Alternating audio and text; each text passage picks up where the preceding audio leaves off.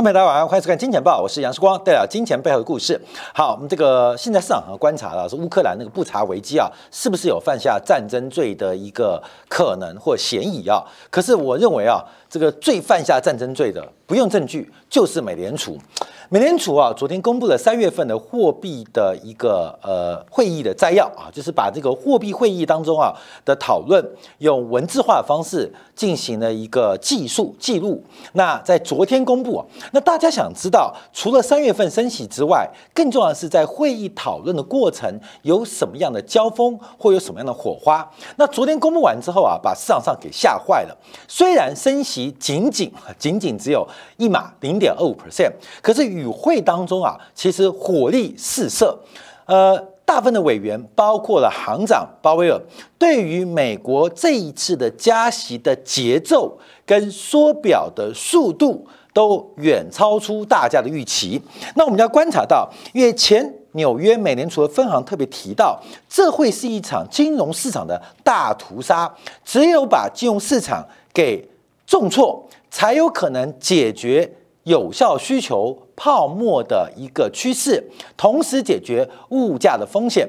那这个历史上有没有发生过？有，就是一九八年代初期，美联储主席沃克把利率从原来不到百分之八升高到接近百分之二十，在短短的两年时间，让全球的资产价格出现了崩跌。就是我在《金钱报》常常跟大家分享的台湾第一首富蔡成洲。蔡成南兄弟在短短五年不到的时间，从台湾第一首富破产、入狱、病死在这个牢房之中啊，所以，哎。又来了一次吗？那这一次是哪一个国家或哪一位首富准备入狱或准备破产？我们从大陆市场的房地产商已经看到这个现象，但仅仅只有大陆市场的房地产商吗？我们就要看一下美联储三月份公布的会议摘要，在那时候的两天啊讨论呢是呃投票通过了三年多以来首次的加息，也是六年半以来首度的升息循环。省首度的升息循环，那对于啊三月份啊，基本上第一次嘛啊，就是有很多的计划跟准备的方向啊定性跟定定量啊。那第一个讨论的这一次缩表会比二零一七年来的更快，而且在五月份的会议，啊，根本月四月份没会议啊，五月初啊五月初就会开始准备做缩表的动作。那具体的方法也公布了，也就是用三个月之内啊，就公布做三个月之内，把这个美国国债跟抵押贷款支持的证券化商品、债券商品 MBS 开始进行减少，平均每个月会六百亿国债，还有三百五十亿元的 MBS 的一个缩表，也就是把债券丢回给市场，或把债券。啊，这是债权嘛，债条把钱给要回来，每个月会收回市场上基础货币九百五十亿美金，每个月会收缩九百五十亿美金，预估一年会缩表缩表收回将近一点一兆美元的一个变化。好，那我们先看一个东西啊，各位，我们直接跳跳跳跳，各位，我们先跳。好，这是美国的货币乘数，美国目前的货币乘数啊，大概是三点五倍。大概是三点五倍啊，注意哦，是三点五倍哦，也就是基础货币每个月假如收回九百五十亿元，那你就要乘上哎 M two 三点五九倍啊，三点五九倍，也就是每个月大概会收回三千三百亿的市场流动性，记住哦。每一个月会收回三千三百亿美元的市场流动性，不是所谓九百五十亿元哦，因为九百五十亿美元还要乘上货币的乘数，所以对我们市场做观察，每个月会收回三千三百亿，多少？每个月地球上会有十兆台币人间蒸发，每个月会有两兆人民币人间蒸发，啊，就这概念哦。世界上啊，就像黑洞一样。就像一个黑洞一样，每个月会有十兆台币人间蒸发，每个月会有两兆人民币人间蒸发。那我们要观察这个啊，是个资产负债表，这个是资产负债表。那价值不论是讲价格，资产跟负债永远是恒等式的。那资产负债都是名目价格所创造的，而名目价价格就是货币的流动性跟存量共同组合的。所以，也就是，也就是在今年下半年每个月全球范围之内，因为美国影响力很大嘛，美元是铸币权嘛，全球范围每个月负债资产会同减。十兆台币，两兆人民币啊！每个月每个月就会发生这种事情发生哦。好，那这代表负债减少，也代表资产减少。那你认为你的负债会减少吗？可能性不高。那就是大家为资产减少共同买单。那准备多久？准备十二个月。所以我们按照这个美联储的缩表计划做观察，先不含升息哦，每个月全球就十兆的财富会不见。啊，人间蒸发啊，经济活动会不见，每个月十兆台币，那换算成两兆人民币啊，这个数字啊，各位，那会不会在我们之中？地球上只有七十亿人口，要有一百二十兆不见啊，一百二十兆台币不见，那每个人要担负多少钱？希望我们不是那个分母啊，所以要注意到这一次的缩表计划，我们一开始提到这个九百五十亿的缩表啊，就是把钱从市场收回来，透过货币乘数的影响。这是对于美国的货币乘数哦，美国境内的货币乘数哦，还不代表美元的外溢效果。最直接的就是三千三百亿流动性的不见跟消失，要特别提醒大家做观察。所以这是场屠杀啊，这场屠杀。好，我们先往下看啊，先往下看，因为啊，这个美联储的这个呃纽约分行的主席啊，前主席叫杜德利。而大家注意到，美联储啊七位理监事，主席、副主席。那另外还有十二位地区分行，可大家注意到，美联储是一个股份制的公司，是一个民办公营的概念，民办公营的概念。那民办叫股份是民间的，但国家来经营，民办公营的概念。纽美联储最大的最大的呃股东啊，基本上我们可以就就就纽约美联储，所以纽约美联储才是。隐藏在这种最后面的引武者，所以纽约美联储的地位特别重要，它也是十二席十二席的地区理事们当中，呃，永久具有投票权的美联储的纽约分行的副主席，呃，主席啊，永久投票权。那杜德利讲什么？那杜德利提到有一件事肯定的，为了达到效果，什么效果？为了达到压抑通货膨胀的效果，美联储将不得不给股。债的投资层带来损失，美联储主席鲍威尔必须要压低股市跟债市，才有可能遏制飙升的通胀。好，哥们，答案就出来了。有时候很多事情啊，它是一个阳谋，而不是阴谋。我们有时候阴谋论看，其实不是你会用阴谋论解读，有时候是是知识不足，有时候是经验不够，事实上是个阳谋。所以杜德利也好，华尔街的经济学家也好。都看到这个现象，这是一个标标准准的股债屠杀，投资人的大屠杀，所以美联储才应该受到国际的这个法庭接受军事审判，因为他犯了一个战争罪，必须要牺牲大量的股市投资人、债市投资人，才有可能解决失控的物价。为什么物价失控要杀死股民跟在在市的投资人呢？因为需求远远大过供给。那不单单是供应链的问题，不单单是供给问题，更重要是需求泡沫，是需求泡沫问题。那需求泡沫哪里来的呢？我今天啊就做一个解读。哎，最近不是升息吗？啊，最近升息啊，我就想了一个问题。今天啊，在台湾，在台湾，假如我有两亿。存一年的定存啊，存一年的定存，大概现在是百分之一左右啊，百分之一左右。所以两亿的存款，我的利息收入是两百万台币啊。我们有两亿台币利息收入，是利息收入是两百万台币哦。好，看没有？两百万台币啊，利息收入。我跟你讲，请一个好的员工，像我们这个金钱豹团队的员工啊，薪水高的，大概一年也可以领到两百万的工资啊，工资我们叫工资，两百万工资，也就是。领两百万工资这个员工，其实他值两亿耶，你懂意思吗？我一个是把两亿摆在银行，创造两百万的利息；一个是把两百万给这个员工去帮我做更高的产值。好，这是利息，这是工资。我算过了，台积电。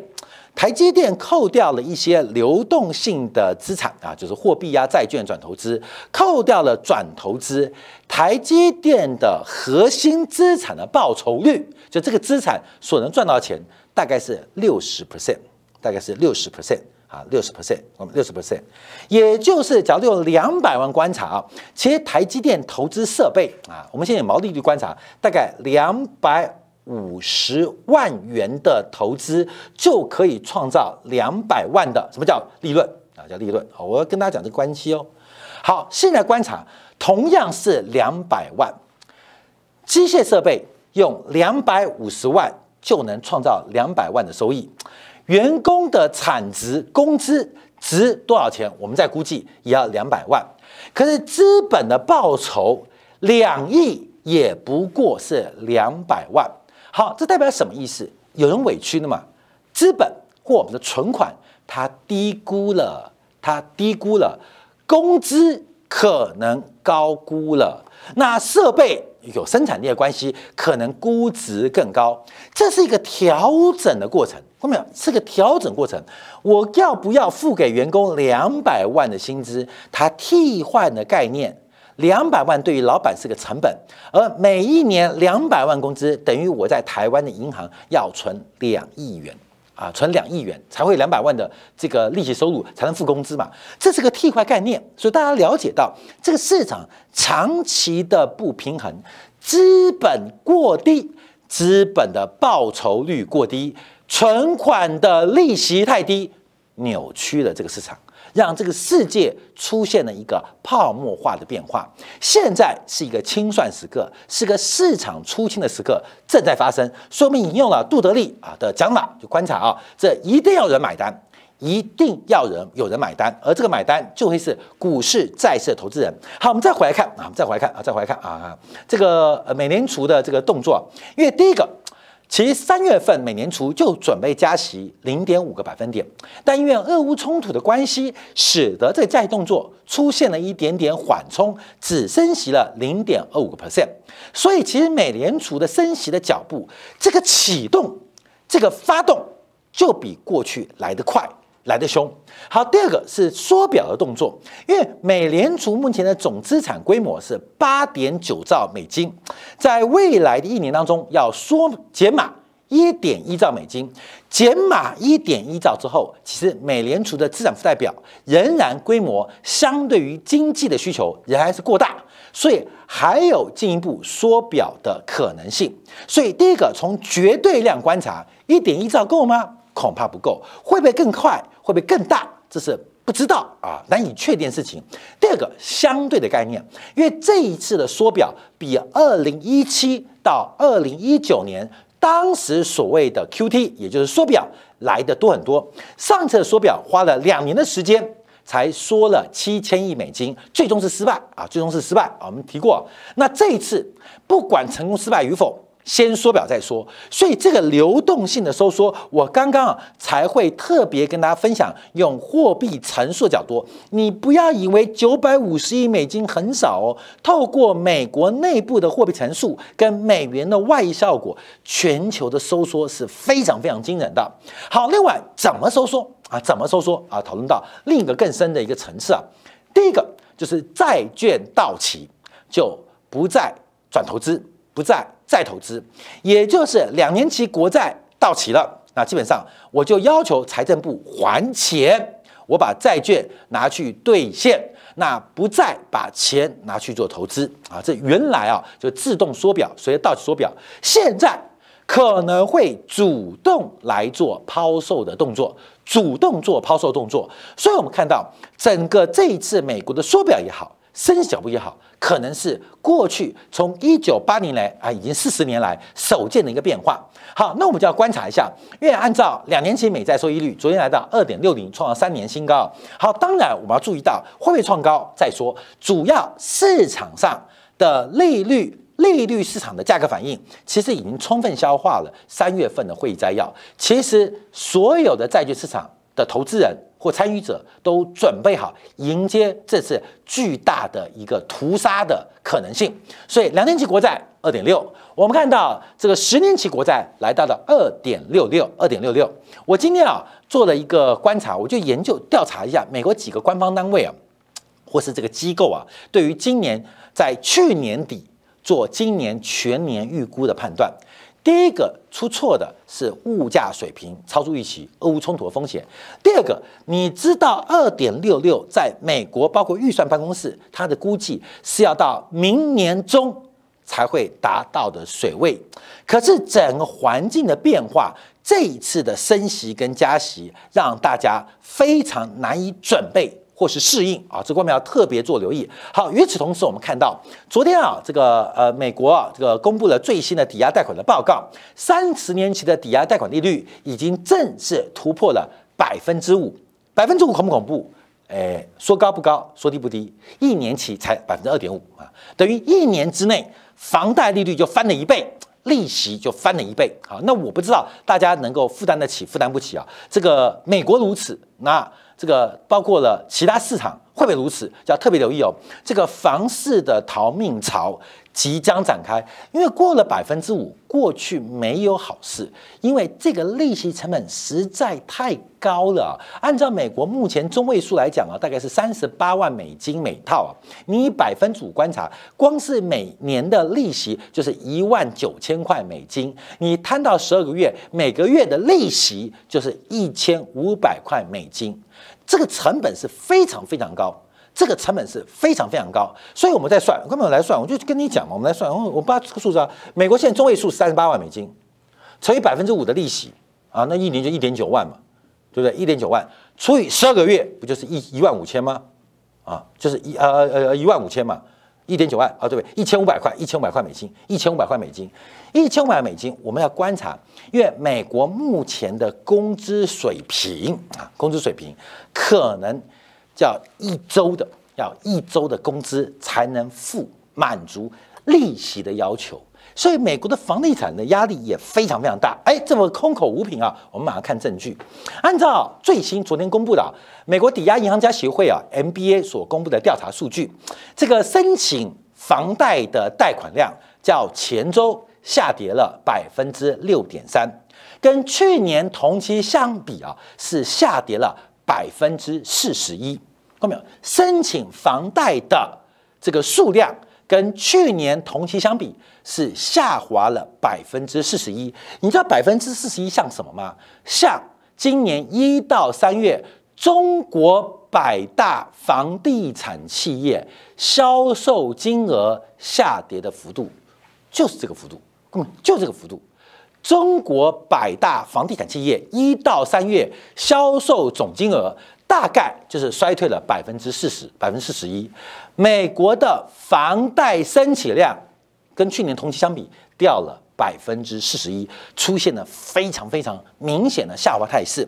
所以不管房价跌不跌啊，是跌了还是不跌，还是闷跌还是泡沫，这场清洗不是杜德利讲的股市跟债市哦，也包括了房地产市场。这郭淼要特别做观察跟留意。好，在这个时候我们就要提到了。美国要做一个完全不可能达成的任务啊，就是讲中国要在新冠的清零的坚持之下，维持内需还有消费跟生活的正常化，这个难度极高，极高，极高。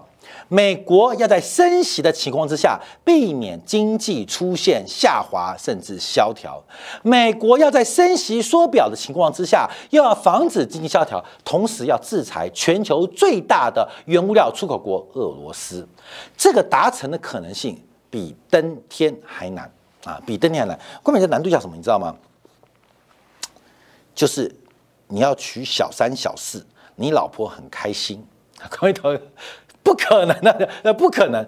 美国美现拜登也好，包括他们的想法就这样哦。嗯，我老婆应该可以接受啊，他们应该高兴的，然后派一个八人大轿去把她接回来啊啊，做这个春梦啊。别想美国做成功的难，这个成功难度啊，你就问问看啊，关朋友，你先问一下你老婆愿不愿意娶个小三小四啊，娶个女朋友回家，愿不愿意？愿不愿意？关朋友，第一个你老婆要不要愿意？第二，你女朋友愿不愿意？很复杂，很复杂。所以。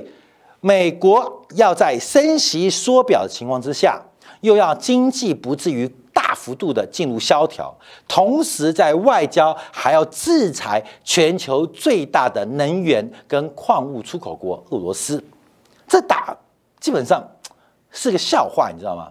那这不会是笑话，这是大家假如对于这次升息缩表不紧张人，那笑会发生在身上。其实大家我相信，金小毛观众是非常紧张的。好，我们再往下看，因为这事情啊一直在变化啊，一直在变化。我们看卢布，卢布最近涨还跌，卢布一直涨；卢布最近涨还跌，卢布一直涨。最近升还贬，卢布一直升。最新卢布价格在今天为止啊，对美元是七九点七对一块美元，已经升过了，升破了。二月二十号对乌克兰开战的价位，也就是卢布去年到去年一整年到今年初都在贬值，都在贬值。看到没有？现在事后论哦，事前猪一样，事后诸葛亮。普京要怎么拯救卢布？卢布一直贬值啊，贬不停怎么办？像土耳其这个一直贬啊，这个之前的巴西里拉、里亚、里拉一直贬，怎么办？普京就说。我要用出一个大家不敢想的方法，我对乌克兰开战。呃，怎么可能？看到没有？现在证明，俄乌的开战对于卢布的外汇价格，对于卢布的汇价，基本上是加分而不是减分。各位，你懂意思了吗？也就是要让卢布升值，就让乌克兰的战争打得越大，打得越凶。打得越好，这是结果，啊看到没有？这不能推翻的，因为卢布已经创新高，不仅突破二月二十四号的起贬点，起跌点八四块对一块美金，现在已经升到今年初的高点。好，我们再往下看，因为近一个月以来，各位朋友？在外汇市场，假如有机会投资，但是机会很难呐，就是俄罗斯卢布，这一个月卢布总共升值了多少？百分之四十七点九。百分之四十七点九，这是一个非常非常大的一个升值的幅度。所以，我们刚提到，美国缩表要加息，要阻止经济萧条，要希望对俄罗斯、乌克兰啊，对俄罗斯的制裁能够成功，基本上难如登天，基本上不可能，因为已经有赢家出现了。很多观众啊，在看台湾媒体或新闻媒报道，就觉得哈，俄罗斯打输了。我们有就再回来讲，因为这跟我们最早预测的是一样。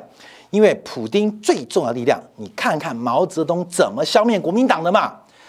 打败有生的战斗力量才是最重要的啊！看看毛普丁嘛，这共产党战法，所以台台湾观众不懂这毛泽东怎么打仗的，不是一城一池的一个争夺，而是消灭、摧毁这个反动分子的有生军战士战斗力量、军事力量。好，所以我们看卢布，现在卢布已经升过新高哦。你再怎么讲，俄罗斯的金融危机，卢布是越来越贵，还越来越便宜？越来越贵。为什么越来越贵？为什么？好，我们看一下欧洲市场。第一个国家啊，匈牙利准备宣布哦，准备用卢布来支付俄罗斯的天然气。因为整个欧盟二十六个国家啊，他们是个共视觉，任何一个国家反对都不能形成一个政策或一个呃这个政令。必须要二十六个国家共同同意或共同呃认可，叫共视觉。所以匈牙利准备用卢布来支付俄罗斯天然气，让整个欧盟对于俄罗斯的制裁整个脚步跟盘算完全完全失利啊！那俄罗斯他说，俄罗斯只要提出要求，匈牙利将用卢布来支付天然气费用。所以这个首个欧盟国家表态。将会听从普丁的要求，普丁的要求。所以，我们看到，在三月三十一号，嗯，上个礼拜，欧盟举行领导人会议啊，发起抵制卢布结算的，二十六票赞成，一票反对。那个反对的就是匈牙利。好，我们看到，所以任何一个国家反对啊，基本上要抵制卢布结算就非常难。所以呢，所以呢，我跟你讲，嘴巴很硬啊。现在我说实话，连德国人呐，包括波兰人。偷偷的都在开始抢卢布，你知道吗？因为啊，看样子啊，要抵制俄罗斯的天然气或能源用卢布结算，抵制不了。那你们继续抵制哦，我偷偷买一点，我偷偷准备一点。这一准备一买不得了，德国、意大利、法国、波兰、捷克，不管是台面上反恶反到歪掉的国家，全部在偷偷暗砍、偷偷准备卢布。啊，准备卢总要点避险嘛，各位朋友，就跟买保险一样，呃，或许买不多，但总要买一点嘛，各位你懂意思吗？这种战争在的时候，所以我跟你讲，全欧洲人不要讲欧洲人，连阿拉伯人。现在大家都说哪里有卢布，哪里有卢布，哪里有，因为卢布的准备是非常非常难的，所以我们看到卢布会有那么强势的表现，其实答案就很明显了。整个西方国家明知不可行而硬要为之，结果就是把卢布推向新高。到底卢布会升到什么地步，没人知道，因为卢布的国际的流动性非常的稀少，一旦有一个中型经济体。开始在外汇市场购买卢布，我们可以大胆讲句话：全球的外汇市场还不够你买，更不要讲大型的跨国企业或大型国家，一旦需要卢布来进行跟俄罗斯的结算，地球上除了俄罗斯境内之外，全球的金融市场、外汇市场，卢布是远远不足的。卢布在国际的这个银行的外汇清算当中占比不到百分之零点一，你是不可能买到卢布的。所以，朋友有人先知道哦，就是我们节目其实在一周前就提到这普丁的大绝招。没有不重要，你要不要？只要你们每个通常一点，你只要买百分之五、百分之三或百分之一，卢布就会升到。天上去，所以卢布才会在过去一个月，在很多人嘴巴很硬，我看连泽连斯基都在买卢布啦。为什么？因为。多少准备一点嘛？好，我们看到这个匈牙利。那匈牙利发生什么事情啊？因为匈牙利啊，在上礼拜啊，我们的清明年假当中才刚刚改选，五十八岁的欧尔巴啊，在大选中再度胜出，而且这一次啊是压倒性的胜利，包括他所属的在野党民族民族主义联盟得到了过三分之二的席次。那过去啊，这个欧尔班是比较亲俄的，那。不是反恶吗？同仇敌忾吗？可是他这一次的一个策略非常重效，他特别选举的结果就是确保国家不会卷入战争，而且要和平还是要战争，人民给出了最明确的答案。匈牙利的人民，匈牙利的国民，在高通胀的压迫之下，在失业率不能有效缓解情况之下，在难民危机的挑战之下，大家听到要和平要战争。大家用身体投下了宝贵一票，让欧尔班的得票率创下了他连续第四届的连任的新高啊！好，那我们再看一下，因为啊，这个欧尔班很特别啊啊，他基本上他属于很右派的，很右派。这个世界的转折很特别，很特别。什么叫右派？就是相对保守派。譬如他反同性婚姻，譬如他反移民。啊，这是很特别的，他有点右翼的民粹主义，所以在反移民、反难民跟反同文当中，他是一个很特别的一个政治人物，而且他得到大家喜爱的是非常聪明。他说，在今年二月，他提到在竞选过程中，中欧地区只是一些大国博弈的棋盘，不懂得捍卫自身利益的中欧国家，随时都准备被牺牲掉。好，他直接讲大白话。那匈牙利的人民很聪明嘛，啊，索罗斯嘛，就知道。所以虽然嘴巴很凶，但身体很诚实。欧尔班大胜啊，欧尔班大胜。所以，我们从这几个角度做观察，我们可以看到整个世界的一个局势跟变化发展，可能会出现更为特别的节奏跟结构。在美国。这一次四十年来最强的加息动作，我一直提醒大家，观众朋友去看一下台湾上一个首富蔡成洲、蔡成南实性风暴是怎么开始的。除了蔡成洲、蔡成南过度杠杆进行不合法的融资行为之外，重要的是杠杆、杠杆、杠杆，它怎么死的？就是美国带动紧缩，带动全球的紧缩，当时破产的不是蔡成洲、蔡南兄弟。还包括台湾的财政部长，还有包括台湾的经济部长，还挂了两个主管财经的官员。四十年前，四十年前那次故事会不会在这一次重演？那我们持续的期待。好，休息下，回来观察我们这几天特别关心的原油价格。昨天油价又来利空。又在锤它，哎，好像世光对于油价有点盼望，这个利空不断。这个呃呃，美国能源署啊公布的一个原油库存是大幅度的超出预期，同时啊，这个国际又二十几个国家准备丢出超过六千万桶的战略储备来压抑油价，压得下压不下？我们待会先从俄罗斯的黄金放在哪来告诉你。